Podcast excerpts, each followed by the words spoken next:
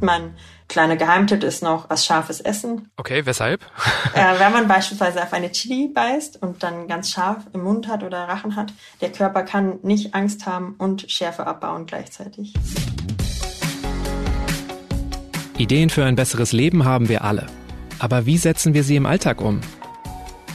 In diesem Podcast treffen wir jede Woche Menschen, die uns verraten, wie es klappen kann. Willkommen zu Smarter Leben. Ich bin Lenne Kafka und heute skype ich mit Antonia. Hallo, ich bin Antonia Wille, freie Journalistin und Bloggerin und jetzt auch Autorin. Ich habe ein Buch über meine Angststörung geschrieben. Als Kind hatte ich Angst davor, dass sich ein Einbrecher unter meinem Bett versteckt. Und beim Schwimmunterricht habe ich mich davor gedrückt, vom 3-Meter-Turm zu springen. Sowas zu erzählen fällt mir leicht. Ich war ja ein Kind. Aber auch Erwachsene haben Angst, und zwar richtig viele Erwachsene. Nur spricht kaum jemand drüber, um vor Freunden oder im Job nicht schwach zu wirken. Antonia hat aufgehört, sich mit ihrer Angststörung zu verstecken. Sie hat ein Online-Magazin gegründet, gibt Seminare und wenn sich die Angst während eines Vortrags bei ihr mal wieder meldet, dann gibt sie es einfach zu. Denn Antonia ist sich sicher, wir müssen unsere Ängste annehmen, um freier zu leben. Hallo Antonia. Hi. Schön, dass wir sprechen können, dass wir skypen, ist in diesem Format mittlerweile ganz normal. Bei dir hat es aber einen Grund. Es hängt direkt mit unserem heutigen Thema zusammen. Angst. Du hast eine Agoraphobie mit leichter Panikstörung, würden Experten sagen. Kannst du mal für Laien erklären, was das bedeutet? Genau, ich habe eine Angststörung und bei mir äußert sich diese so, dass es mir schwerfällt, alleine beispielsweise von München nach Hamburg zu fahren, meine Angst bezieht sich quasi auf das Reisen, auf das Wegentfernen von meinem Zuhause. Alles, was so in München stattfindet oder in bekannten Umfeldern, ist für mich kein Problem. Aber sobald ich quasi auf Geschäftsreisen gehen muss oder irgendwie ein Langstreckenflug ansteht, dann kommt die Angst und die äußert sich dann quasi mit Übelkeit, Zittern und Panikgefühlen. Du hast deiner Angst auch einen Namen gegeben. Katja. Wieso? Das war tatsächlich ein Rat meiner Therapeutin, die meinte, es würde mir helfen in Angstsituationen, beispielsweise wenn ich tatsächlich im Zug von München nach Hamburg sitzen würde, mit meiner Angst zu kommunizieren und dadurch so ein bisschen Distanz hineinzubringen und auch nicht so machtlos der Angst gegenüber zu sein. Weil wenn man in einer Angstsituation ist, fühlt sich das manchmal wirklich so an, als würde man so von dieser Angst übermannt werden und sie einen so einnimmt. Und wenn man dann in dieser Angstsituation natürlich nicht richtig mit dieser Angst spricht, sondern vielleicht in Gedanken, hilft es so ein bisschen Abstand zu schaffen und auch wieder das Gefühl der Aktivität zu bekommen. Man ist nicht so dieser Angst passiv ausgeliefert, sondern kann dann sagen, Katja, geh weg oder lass mich bitte in Ruhe oder du brauchst heute nicht da sein, weil es geht mir ja gut. Wie lange begleitet dich dann Katja schon in deinem Leben? Katja ist schon ziemlich lange in meinem Leben. Ich würde sagen, so seitdem ich 14, 15 bin, ist sie da. Dass sie da ist, weiß ich aber so aktiv, glaube ich, erst so seitdem ich 16, 17 bin, also als ich das erste Mal bei der Therapie war. Als ich so 14, 15 war, habe ich gemerkt, wenn ich auf Klassenfahrt fahren sollte oder wenn ich in Urlaub gefahren bin mit meiner Familie, dass mir dann ganz oft so übel wurde oder ich schon zeitweise dann davor Angstgefühle hatte. Ich wollte dann nicht mitfahren mit den, meinen Klassenkameradinnen und habe gemerkt irgendwie, das ist jetzt nicht so typische Übelkeit, wie wenn man irgendwie zu viel Süßigkeiten in sich hineingestopft hat, sondern es war so eine ganz andere Übelkeit, so, so eine sehr nervöse Übelkeit und konnte dann auch nachts ganz oft schlecht nur schlafen und da habe ich gemerkt, irgendwas stimmt nicht, habe das dann mit meiner Familie besprochen und die haben dann auch relativ schnell gemerkt, dass es nichts physisches, sondern wahrscheinlich was psychisches. Wie ist denn das bei deiner Angst? Kommt die dann ganz plötzlich? Ist die immer so leicht da? Merkst du sie aus der Ferne kommen? Meine Angst ist tatsächlich im Alltag nur sehr selten da, sondern sie ist eben sehr situationsbezogen. Das heißt, wenn Reisen anstehen oder wenn ich beispielsweise auch in der U-Bahn im Tunnel stehe, also in Situationen, wo ich auch nicht so gut weg kann und äh, nicht weiß, wann ich theoretisch wieder nach Hause kann, also wenn mir die Kontrolle so ein bisschen genommen wird. Sie kündigt sich quasi in den Situationen an. Wenn ich eine Fernreise machen würde, könnte es auch sein, dass ich quasi schon so zwei, drei Tage vorher so angespannt wäre und merken würde, diese kleinen Angstgedanken schleichen sich in meine Vorfreude mit ein. Mittlerweile habe ich aber natürlich gelernt, damit umzugehen und ähm, fahre dann trotzdem in den Urlaub oder fahre trotzdem mit der U-Bahn. Wie ist denn das? Ist Katja jetzt auch gerade da? Nein, Gott sei Dank nicht. Also es ist gut, dass du nicht nach Hamburg gefahren bist. Genau, gerade bin ich sehr entspannt und ähm, sie war jetzt auch schon länger nicht mehr da, ja. Jetzt kann man natürlich sagen, Angst, klar, kennt jeder. Angst kann was Positives haben, Angst kann unsere Sinne schärfen, sie kann unser Leben retten. Aber bei dir ist das ja so ein bisschen anders. Das ist ja eine krankhafte Form der Angst. Ähm, solche Gefühle kennen eben nicht alle. Was unterscheidet denn Angst, wie Sie vielleicht alle kennen, von einer Angststörung? Angst ist an sich, wie du gesagt hast, schon ein sehr natürliches Gefühl, was wir alle kennen. Und Angst hat an sich auch erstmal einen Nutzen ja für uns, weil wir dadurch nicht permanent in Gefahren geraten. Also früher hat uns die Angst vor dem Säbelzahntiger beschützt, heute ist es vielleicht die Angst, die uns davor beschützt, irgendwie zu übermütig irgendwie über eine vielbefahrene Autobahn zu rennen oder so, weil wir wissen, da lauert Gefahr. Bei mir ist es so, die Angst hat sich quasi in Situationen eingeschlichen, die für uns ja nicht gefährlich sind. Das heißt, wenn ich in der U-Bahn im Tunnel stehe, passiert ja per se erstmal nichts. Und trotzdem bekomme ich die Gefühle der Angst und dieser ganze körperliche Mechanismus setzt ein, wie dass ich auf die Flucht gehen will, äh, mein Herz schlägt schneller, ich zittere, mir wird schlecht, Schweiß bricht aus, mir wird warm, heiß, kalt, alles zusammen. Das Atmen fällt schwer. Und das ist quasi eine übersteigerte Form der Angst, die sich quasi in Situationen manifestiert hat, die eben für alle anderen nicht gefährlich sind. Ich habe sie aber quasi mit einer Gefahrensituation verknüpft. Es gibt ja auch Leute zum Beispiel, die einen Autounfall hatten und dann ähm, Angst vom Autofahren haben, obwohl die Wahrscheinlichkeit, dass sie wieder einen Autounfall haben, ja auch sehr gering ist. Das heißt, die Angst besetzt dann Situationen, wo man eine schlechte Erfahrung gemacht hat.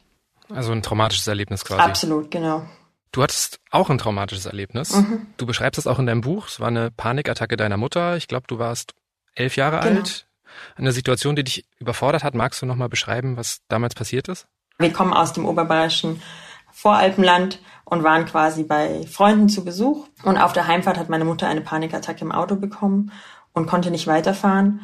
Und ich als Elfjährige musste quasi ihr helfen, musste vor Ort in München, in der fremden Großstadt für mich ja, äh, Leute suchen, die uns geholfen haben, weil meine Mutter umzukippen drohte. Und das war für mich als Elfjährige ein unfassbar traumatisches Erlebnis, weil ich mich so allein gefühlt habe in dieser Fremdstadt mit fremden Leuten und ich habe quasi diese Situation aufgenommen als wenn man nicht zu Hause ist, droht Gefahr sozusagen und habe das dann später quasi als Angst bei mir in meinem Leben manifestiert. Ich nehme an, das hast du in deinen Therapien über dich gelernt. Genau, das habe ich in der Therapie gelernt oder herausgefunden hinter Angststörungen stecken aber, glaube ich, nicht immer nur traumatische Erlebnisse, oder? Absolut. Hinter Angststörungen müssen nicht zwingend traumatische Erlebnisse stecken. Es gibt ja auch beispielsweise Phobien, die sich entwickeln, ohne dass man genau weiß, woher. Ganz klassisches Beispiel, vielleicht auch eine Spinnenphobie, die übersteigert ist, weil man einfach diese Tiere furchtbar eklig findet. Da muss man nicht zwingend einmal in eine riesige Vogelspinne gefasst haben, was ja hierzulande auch sehr unwahrscheinlich ist, sondern man findet es einfach ganz furchtbar. Und das kann sich einfach auch hochsteigern. Man muss auch ein bisschen unterscheiden. Es gibt sicherlich Phobien und Angststörungen, die weniger einschränkend im Leben sind, weil ich sage jetzt mal, wenn man hierzulande lebt und wahnsinnige Angst vor Schlangen hat, kann man ganz gut durchs Leben gehen. Dann meidet man vielleicht den Zoo oder das Schlangenhaus im Zoo und geht sonst nur so in den Zoo und guckt sich andere kuscheligere Tiere an. In meinem Fall beispielsweise ist es aber dann schon eine Angststörung, die natürlich einschränkend ist, weil ich eben nicht einfach so in den Flieger nach New York steigen kann, ohne dass ich irgendwie mit Übelkeit oder Nervosität zu tun habe. War das dann auch der Punkt, an dem du dir gedacht hast, dass du professionelle Hilfe brauchst? Also als du gemerkt hast, es schränkt dich wirklich in deinem Leben ein? Absolut. Ich habe halt als Teenagerin schon gemerkt, ich möchte eigentlich nicht mit Tränen jedes Mal auf Klassenfahrt gehen. Ich möchte auch mit Freundinnen und Freunden wegfahren können und möchte nicht im Vorfeld schon tagelang mit Übelkeit oder Anspannung zu kämpfen haben. Und das allein hat mich schon so eingeschränkt, dass ich gesagt habe, ich möchte da auf jeden Fall professionelle Hilfe haben. Ich möchte auch herausfinden, woran es liegt und wie ich damit umgehen kann. Du warst bei insgesamt vier Therapeuten, hast auch gar nicht nur positive Erfahrungen genau. gemacht. Genau. Trotzdem finde ich, liest sich dein Buch so ein bisschen wie ein Plädoyer dafür, zu einer Therapie zu gehen, eine Therapie zu machen. Wann würdest du den Menschen mit Angst dazu raten und vielleicht auch warum? Ich würde allen Menschen, die merken, dass sie Ängste haben, die dazu führen, dass sie Dinge nicht mehr tun, sei es, weil sie dann nicht mehr U-Bahn fahren oder nicht mehr mit dem Auto fahren oder vielleicht soziale Treffen vermeiden oder alle Ängste, die einen irgendwie einschränken und die dazu führen, dass man Dinge nicht mehr tut, die man eigentlich gerne tun möchte. Und wenn man merkt, die Angst belastet einen, weil man doch gedanklich sehr oft daran hängt, dann würde ich allen Menschen dazu raten, sich professionelle Hilfe zu holen, weil im Grunde finde ich, ist es immer besser, wenn man sich eingesteht, da muss etwas bearbeitet werden Das ist für mich eher ein starker Moment und kein schwacher Moment, weil man ja merkt, es gibt etwas zu tun und ich ändere etwas dagegen. Und vor allen Dingen ist es bei Ängsten und auch Panikattacken so, je eher, desto besser, weil je eher man daran arbeitet, desto eher führt es dazu, dass man die ganzen Ängste vielleicht ablegen kann. Ich habe immer das Gefühl, dass viele Leute noch sehr ablehnend auf Therapien reagieren. Also man sagen so, oh, das ist ja was für Gestörte, Absolut. für Kranke. Fiel dir das gleich leicht, ähm, diesen Schritt zu gehen? Tatsächlich muss ich sagen, fiel es mir an sich schon leicht. Ich komme aus einer sehr kommunikativen Familie, auch aus einer Familie, wo Therapie nichts Verpöntes war. Nach außen hin muss ich aber sagen, wie gesagt, ich komme aus dem oberbayerischen Land. Es war Anfang der 2000er. Da waren Themen wie mentale Gesundheit oder psychische Erkrankungen noch nicht so öffentlich. Und auch ich habe das tatsächlich meinen Freundinnen und Freunden aus der Schule nicht erzählt. Also ich bin in Freistunden zur Therapie gegangen und habe gesagt, ich helfe meinem Opa bei irgendetwas, weil es mir unangenehm war. Ich bin aber froh, dass wir heute, knapp 20 Jahre später, an dem Punkt sind, wo es vielleicht nicht mehr ganz so verpönt oder stigmatisiert ist, weil ich eben finde, Therapie ist super hilfreich es ist auch einfach in anderen Ländern beispielsweise ja ganz gewöhnlich, dass man zur Therapie geht, wie in den USA beispielsweise, wo fast jeder Zweite sagt, ich spreche mit meinem Therapeuten oder meiner Therapeutin. Hast du eigentlich auch noch Dinge über deine Ängste hinaus über dich gelernt? Ich habe gelernt, dass meine Angst eben zwar in den Situationen kommt, aber eigentlich für mich so ein kleiner Brandmelder, Warnmelder ist, würde ich sagen. Sie kommt meistens dann, wenn ich eh schon sehr gestresst bin in meinem Leben. Ich bin freiberufliche Journalistin und dadurch natürlich permanent irgendwie online, arbeite super viel, habe noch ein ausgiebiges Freizeit- und Privatleben und äh, übersehe dann schnell mal, dass ich Pausen brauche. Mein Anspruch ist sehr hoch, habe ich in der Therapie gelernt und dadurch, wenn ich merke, mein Körper meldet mir schon Dinge wie ich schlafe nicht mehr so gut oder ich bin irgendwie angespannt oder mein Nacken schmerzt oder so, dann neige ich trotzdem dazu, diese Dinge zu übergehen und weiterzumachen. Und immer dann, wenn ich quasi nicht selber auf mich hören kann, kommt Katja, meine Angst, und sagt quasi mit einem riesigen roten Warnschild, Stopp, es reicht. Du hast auch vieles ausprobiert und der klassische Weg ist eigentlich bei Angststörungen immer eine Verhaltenstherapie beziehungsweise eine Konfrontationstherapie. Blöd gesagt, man stellt sich seinen Ängsten begleitet durch einen Therapeuten. Bei dir hat das nicht so wirklich gut funktioniert, so klang es zumindest in deinem Buch. Was glaubst du, woran das lag? Die Konfrontationstherapie oder Verhaltenstherapie hat einerseits schon gut funktioniert, würde ich sagen. Andererseits hat sie auch dazu geführt, einfach weil ich so super ehrgeizig bin, dass ich mich auch dort überfordert habe. An sich würde ich sagen, die Konfrontationstherapie ist das erste Mittel bei Ängsten. Man stellt sich eben der Situation und macht das so lange, bis man merkt, es kann gar nichts passieren in der Situation. Selbst wenn dir am Anfang schlecht wird, es passiert nichts. All die Katastrophengedanken, die man hat, dass man umkippt, hilflos ist, nicht mehr alleine nach Hause kommt, sind nicht eingetreten. Und mir hat es kurzfristig immer sehr gut geholfen. Langfristig war es aber so, dass ich irgendwie das Gefühl zu mir verloren habe. Also immer wenn mir dann schon im Vorfeld schlecht war, bin ich trotzdem in die U-Bahn, bin ich trotzdem wohin gefahren, bin ich zum nächsten Termin.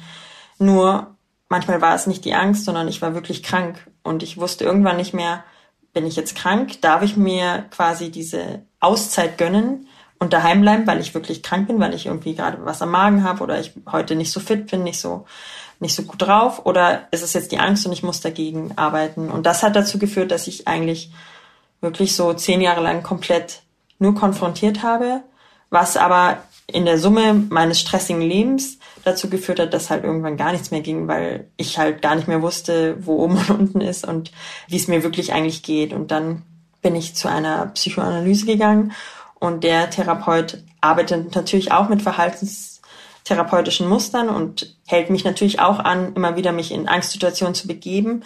Aber er hat mir eben auch beigebracht, dass es eben Tage gibt, wo man sich vielleicht auch einfach nicht konfrontieren kann und sollte. Das heißt, wenn ich eine 50-Stunden-Woche hinter mir habe, ist es vielleicht nicht die beste Idee, am Samstag dann auch noch eine super Konfrontation zu machen, weil mein Energielevel eh schon super niedrig ist.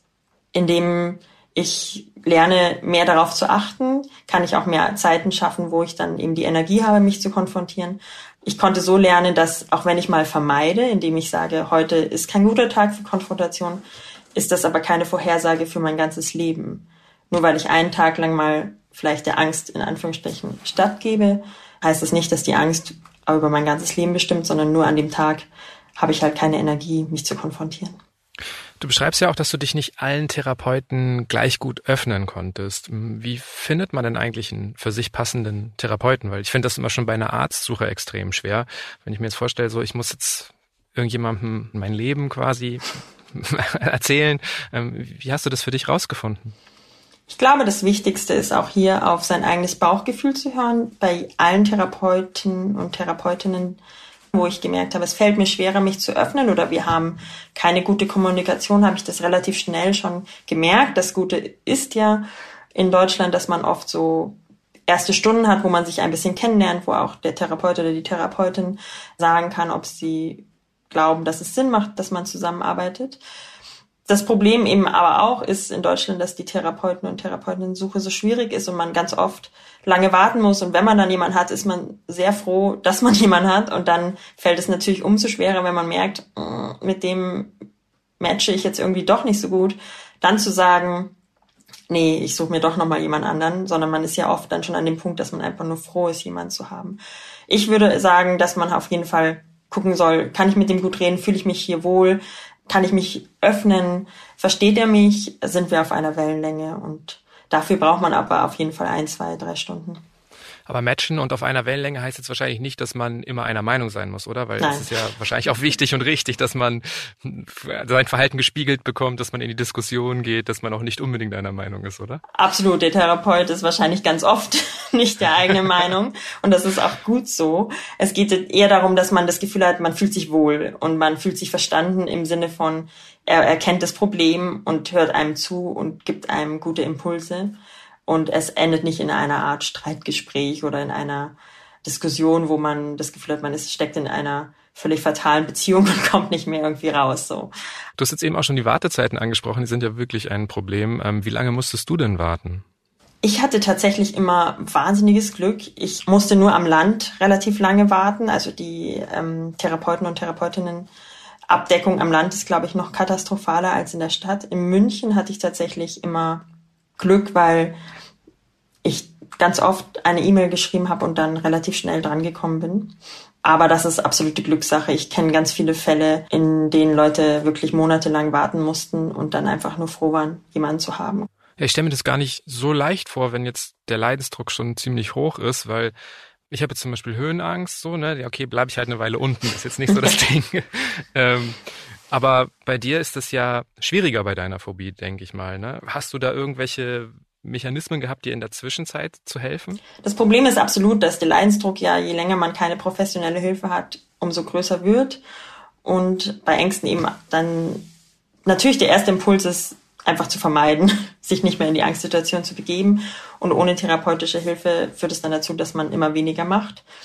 Mir hat es geholfen, viele Bücher darüber zu lesen und schon mal so eine gewisse Sichtweise zu bekommen, was hilft bei Ängsten und dann Schritt für Schritt mich in die Angstsituation zu begeben und wie gesagt auch nett zu mir zu sein, weil man eben dazu neigt, dann zu sagen, das kann doch jetzt wohl nicht sein und das muss doch jetzt gehen.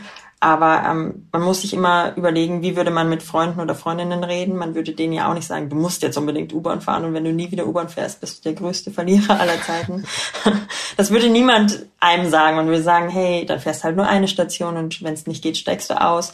Und so kann man vielleicht sich so durch so Zeiten retten. Das Problem ist tatsächlich eben, dass der Leidensdruck ja immer größer wird und dadurch, dass Therapie hierzulande immer noch so stigmatisiert ist, viele Leute sich ja auch erst für eine Therapeutensuche entscheiden, wenn der Leidensdruck schon sehr groß ist. Und wenn man dann auch noch warten muss, ist das schwierig. Was viel Druck nimmt, ist darüber zu reden. Einfach offen darüber zu reden und Menschen in seinem engen Umfeld einzuweihen, zu sagen, irgendwas stimmt nicht, irgendwie fühlt sich das nicht so gut an, kannst du mir helfen, kannst du mich vielleicht auch mal begleiten zu wichtigen Terminen. Einfach sich ein Netz zu spannen, das einen so ein bisschen auffängt, abseits des Therapeuten die Freunde und Freundinnen oder Familie sollen einen nicht therapieren, aber sie können einen durch diese schwere Zeit tragen. Und das geht nur mit Offenheit natürlich. Das ist eigentlich ein guter Punkt, den du ansprichst. Ähm, wenn wir das mal umdrehen, weil viele Leute öffnen sich ja eben nicht den Freunden. Gerade bei irrationalen Ängsten finde ich, ist es ja auch als Außenstehender nicht immer leicht, sich so in Betroffene hineinzuversetzen. Wenn ich jetzt merke in meinem Umfeld, da geht es jemandem nicht gut, vielleicht hat er auch gerade akut eine, eine Angstattacke oder so. Wie reagiere ich denn dann am besten? Was würdest du dir wünschen in so einer Situation? Wenn jemand merkt, dass es mir nicht gut geht, ist es immer gut, wenn er das natürlich anspricht und fragt, wie es mir wirklich geht, ob er etwas tun kann. Meine Erfahrung war, dass ich, wenn ich dann ganz offen über meine Angsterkrankung gesprochen habe, dass viele Leute auch natürlich erstmal, wie du sagst, weil es irrationale Ängste sind, das nicht verstehen konnten. Und das Schlimmste, glaube ich, ist für jemanden, der mit Ängsten zu tun hat, dass die Leute einem versuchen, die Angst abzusprechen. Mhm. Heißt, wenn ich jetzt beispielsweise in der U-Bahn mit jemandem fahre und die bleibt im Tunnel stehen und ich überwinde mich schon zu sagen, puh, das ist jetzt für mich irgendwie schwierig und ich habe jetzt Angst, mir wird schlecht. Wenn jemand dann sagt, hä, muss man doch keine Angst haben, weil das weiß ich selber. ja. Und äh, das ist ja das Problem, dass ich es weiß und trotzdem auf der emotionalen Ebene fühlt es sich gerade ganz fürchterlich an. Das heißt, Freunde und Familie können am besten helfen, indem sie meine Ängste ernst nehmen und indem sie quasi die wahrnehmen und auch denen eine Berechtigung geben. Man kann sagen, ich möchte dir helfen, was kann ich tun? Und dann habe ich auch die Entscheidungsfreiheit zu sagen, ja, mir hilft es jetzt, wenn du mit mir redest oder mir hilft es, wenn du mir ein Wasser holst oder wenn wir kurz an die frische Luft gehen. Also einfach unterstützen quasi. Unterstützend da sein und ja, dem Angsterkrankten oder der Angsterkrankten einfach Raum geben und ihr auch Zeit geben, weil wenn jemand einen dann auch in diese Angstsituation so zuballert mit Worten oder sagt, brauchst jetzt keine Angst haben und ist doch nicht schlimm und es gibt viel Schlimmeres, ja, das erzeugt nur Druck und man weiß ja selber, man fühlt sich eh schon schlecht genug, weil man ja weiß, das ist jetzt eine Situation, die für hunderttausende Menschen völlig normal ist, die keine Angst haben und man selber fühlt sich ja eh schon total verrückt, in Anführungsstrichen, dass man jetzt eben Angst hat.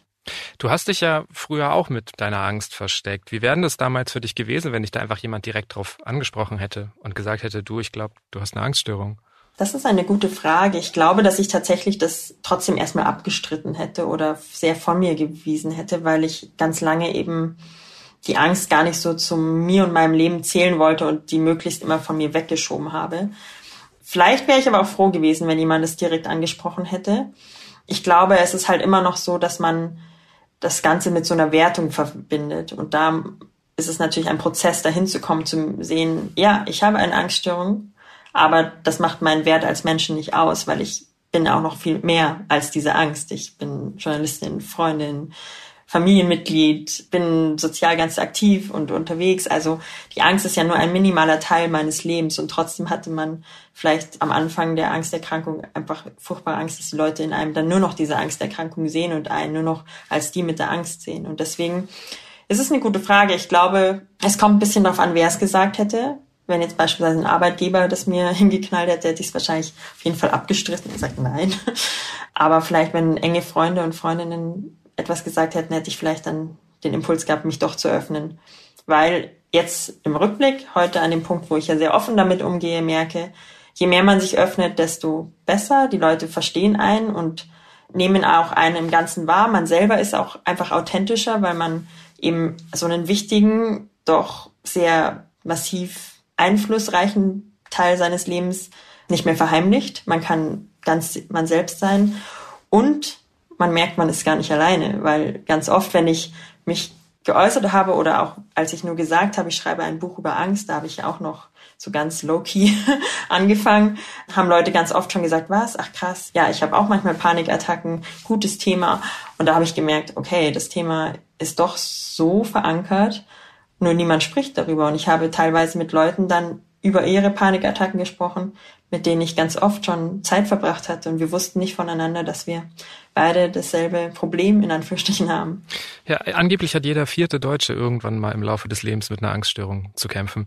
Ja. Was glaubst du, warum reden nur so wenige darüber? Was, was ist das Problem? Ich glaube, wir leben immer noch in einer leistungsorientierten Gesellschaft, in der es schwerfällt, Schwäche zuzugeben, in der wenn man sagt, ich habe Angst, man als schwach wirkt oder man selber eben die Angst hat, man nicht mehr als der zu, gesehen zu werden, der man ist. Natürlich, ich hatte auch Sorge, dass das irgendwie mich beruflich beeinflusst, dass die Leute mich nicht mehr ernst nehmen oder die Leute vielleicht für mich Entscheidungen dann treffen, wie dass sie mir keine Projekte mehr geben, die vielleicht mit irgendeiner Reisetätigkeit verbunden sind, weil sie denken, das kann ich eh nicht machen, aber es liegt ja immer an mir zu entscheiden. Aber das sind Ängste, die man halt im Vorfeld hat, die sich in meinem Fall beispielsweise überhaupt nicht bewahrheitet haben. Und ich glaube, es ist wichtig, dass wir offen darüber reden, weil, wie du sagst, jeder Vierte in Deutschland hat in seinem Leben mal eine Angsterkrankung.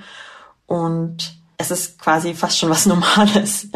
Und indem jeder das für sich so austrägt, ist es so viel schwerer und es erzeugt so viel Druck. Und wenn man aber wüsste, man kann ganz offen zugeben, man hat eine Angsterkrankung oder man hat andere mentale Probleme, dann würde man merken, man ist überhaupt nicht alleine. Und ich finde immer noch, man kann in bestimmten Lebensbereichen schwach sein und trotzdem ja in ganz vielen anderen Lebensbereichen super stark sein. Das schließt sich in keinster Weise aus und ich glaube, das ist auch das normale Menschsein, weil man eben nicht 24-7 immer nur happy ist und Leistung bringt, sondern auch manchmal Tage hat, wo es einem nicht so gut geht.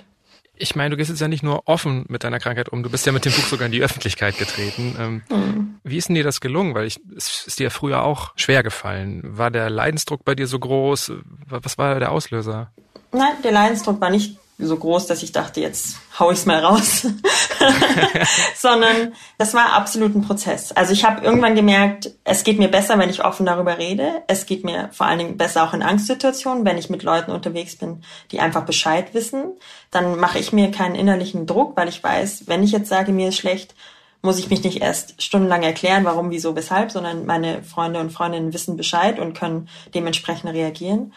Und Schritt für Schritt habe ich gemerkt, es gibt aber eben in meinem äußeren Umfeld wie im beruflichen Umfeld oder auch in dem medialen Umfeld so wenig positive Beispiele. Und wenn über Angsterkrankungen gesprochen worden ist oder über Panikattacken, waren es ganz oft so super negative Beispiele, so Leute, die seit Jahren nicht mehr das Haus verlassen haben oder wochenlang nur an die Decke starren. Und ich dachte mir, das entspricht halt gar nicht meinem Leben, weil ich arbeite ganz normal, ich bin viel unterwegs und habe halt trotzdem manchmal Angst und Panikattacken. Und habe mir halt immer gewünscht, es bräuchte irgendwie so positive Vorbilder, damit man eben merkt, die Masse der Erkrankten ist wahrscheinlich eher wie ich, die eigentlich so high functional durchs Leben gehen und trotzdem strugglen an bestimmten Punkten. Nachdem es keine positiven Vorbilder gab und ich schon so weit war in meinem Offenheitsprozess, habe ich irgendwann gedacht, naja, ich schreibe gerne und möchte vielleicht auch einfach irgendwann zu 100 Prozent authentisch damit umgehen und nicht nur im engen Familienkreis oder Freundinnenkreis. Ja, wer dich neu kennenlernt und googelt, der weiß es jetzt sofort. Absolut, genau. Und somit muss ich nichts mehr verheimlichen. Und äh, wer mich aufgrund des Buches oder aufgrund der Geschichte nicht kennenlernen will, passt dann wohl auch nicht zu mir. Schon gut vorausgewählt. genau. Du bist ja nicht nur Journalistin und Bloggerin, du hältst auch Vorträge über Social Media als Dozentin. Und auch da gehst du ganz offen mit deiner Angst um. Was sagst du dann den Teilnehmern? Ich habe irgendwann gemerkt, eben je offener ich damit umgehe, auch im beruflichen Umfeld, desto weniger Druck habe ich. Und dann funktioniert es ganz gut. Und deswegen bin ich dann, wenn ich Vorträge gehalten habe oder als Dozentin irgendwo aufgetreten bin, ganz am Anfang in den Raum und habe dann meist nicht gleich gesagt, übrigens, ich leide an einer Angststörung, sondern ich habe dann gesagt, Leute, ich bin heute irgendwie nervös. Wenn ich jetzt aus dem Raum renne, weil mir schlecht wird, wundert euch nicht. Und das Ganze hat einfach super viel Druck genommen, weil ich selber mir innerlich so den Druck gemacht habe, ich muss jetzt funktionieren, ich darf jetzt, mir darf jetzt nicht schlecht werden, ich darf jetzt keine Panikattacke bekommen. Und indem ich das so offen angesprochen habe und mir quasi so eine Art Hintertürchen offen gelassen habe, dass ich wusste, wenn ich jetzt rausrenne, sitzen sie nicht alle da und denken sich, sondern die wissen, okay, der ist jetzt schlecht geworden. Dadurch wurde ich entspannter und ich bin nie rausgerannt und habe ganz oft nach den Seminaren von Leuten gehört, dass sie meinten, man hat dir deine Nervosität gar nicht angemerkt und danke, dass du so offen über diese Schwäche in Anführungsstrichen gesprochen hast. Das ist so stark. Okay. also die Leute haben es ganz positiv aufgenommen. Also man hat dadurch gar nicht, was man ja denkt, irgendwie sich so schwach dargestellt und gleich mal so den Super Downer in dem Vortrag reingebracht, sondern im Gegenteil, die Leute waren eher angetan von dieser Offenheit. Ja, also wenn ich mir das vorstelle, ich bin in deinem Seminar, es baut ja auch gleich eine Nähe auf. Ne? Absolut, genau. Es baut Nähe auf und es zeigt auch, die da vorne ist jetzt nicht eine eiskalte Vortragsrednerin, sondern auch einfach Mensch und auch die ist aufgeregt vor Vorträgen. Auch wenn du jetzt echt viele Wege gefunden hast, gibt es immer mal wieder Rückschläge. 2018 bist du noch mal in eine ziemlich dolle Krise geraten. Mhm. Weißt du, was da der Auslöser war dafür?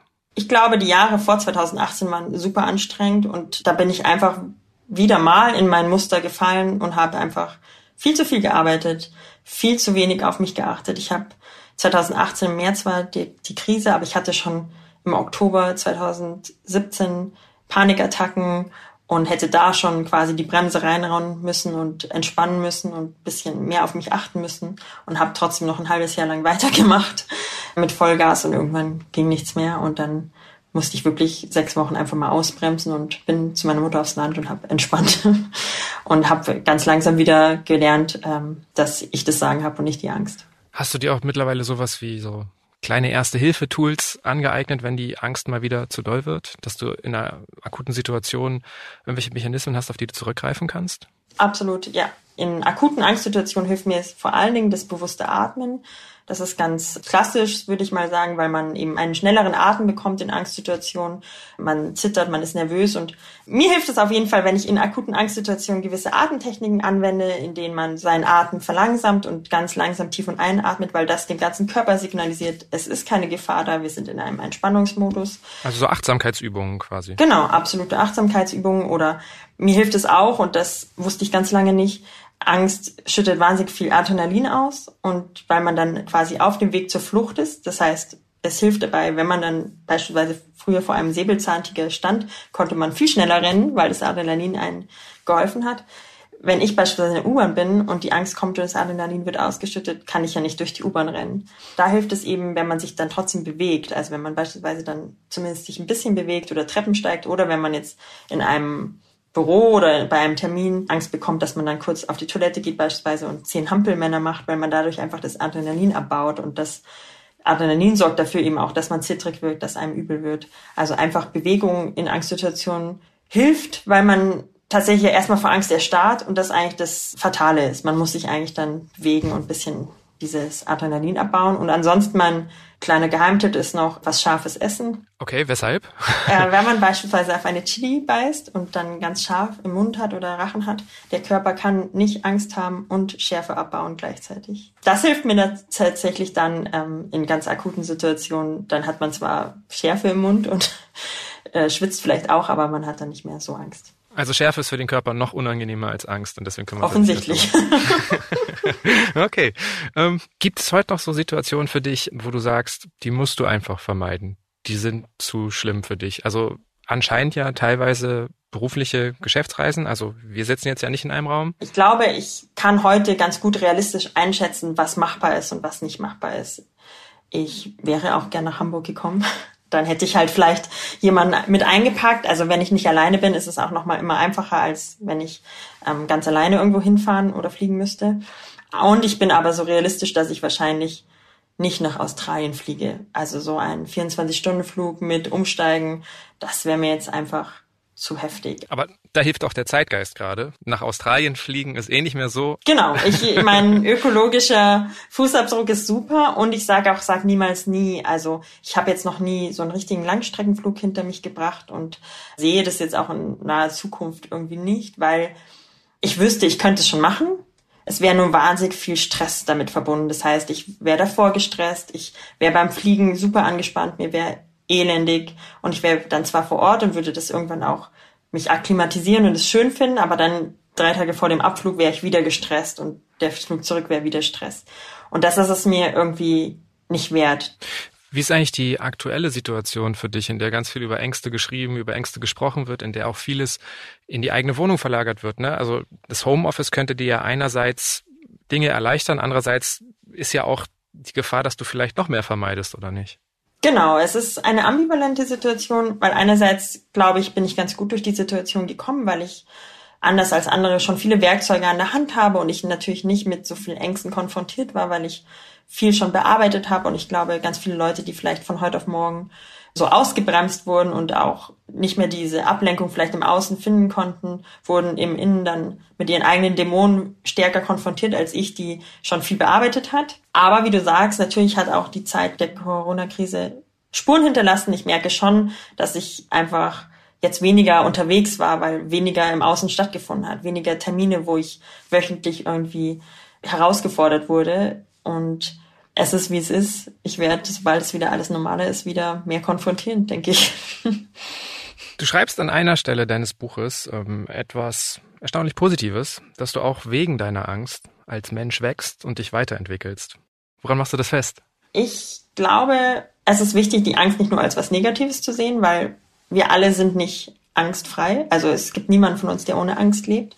Bei mir ist sie nur stärker da und ich habe aber gelernt, auch sie als was Positives zu sehen und ich habe irgendwann versucht, den Fokus darauf zu rücken, nicht was die Angst mir alles genommen hat, sondern was sie mir vielleicht auch gegeben hat. Und sie hat auf jeden Fall dazu beigetragen, dass ich A, durch Therapie wahnsinnig viel über mich gelernt habe, sehr viel auch über das Menschsein an sich, über Beziehungen, über Strukturen innerhalb Familien, so dass ich manchmal das Gefühl habe, so vielleicht einen weiseren Blick schon auf die Dinge bekommen zu haben, was ja was Schönes ist auch. Und sie hat einfach auch dazu geführt, dass ich ja, netter zu mir bin, dass ich einfach mehr weiß, was ich heute will, was ich nicht will, dass ich eben realistisch einschätzen kann, was kann ich, was kann ich nicht. Ja, sie hat dazu geführt, dass ich mich besser kennengelernt habe und das ist ja was Schönes und das ist, glaube ich, eine gute Sichtweise, mit der Angst umzugehen, weil ich glaube, wenn ich jeden Tag nur darauf gucken würde, was sie mir genommen hat, was ich alles nicht mitmachen konnte, das würde dann dazu führen, dass ich ja noch trauriger und vielleicht sogar irgendwann depressiv werden würde. Also deswegen finde ich, ist der Blickwinkel immer so eine Sache, die helfen kann, die Dinge auch in den in Relation zu setzen. Wie es Antonia Wille gelungen ist, ihre Angst nicht mehr nur als Makel zu betrachten, sondern als Teil von ihr, das beschreibt sie in ihrem Buch Angstphase, warum ich meine Angst annehmen musste, um wieder frei und selbstbestimmt zu leben. Der Link steht wie immer in den Show Notes zu dieser Episode. Und das war's für heute mit Smarter Leben. Die nächste Folge gibt es dann ab kommendem Samstag auf spiegel.de und überall, wo es Podcasts gibt. Zum Beispiel bei Spotify oder Apple Podcasts. Bei Anregungen oder Themenvorschlägen einfach eine Mail schreiben an smarterleben.spiegel.de. Diesmal wurde ich unterstützt von Philipp Fackler und Jasmin Yüksel. Unsere Musik kommt von Audioboutique. Tschüss, bis zum nächsten Mal.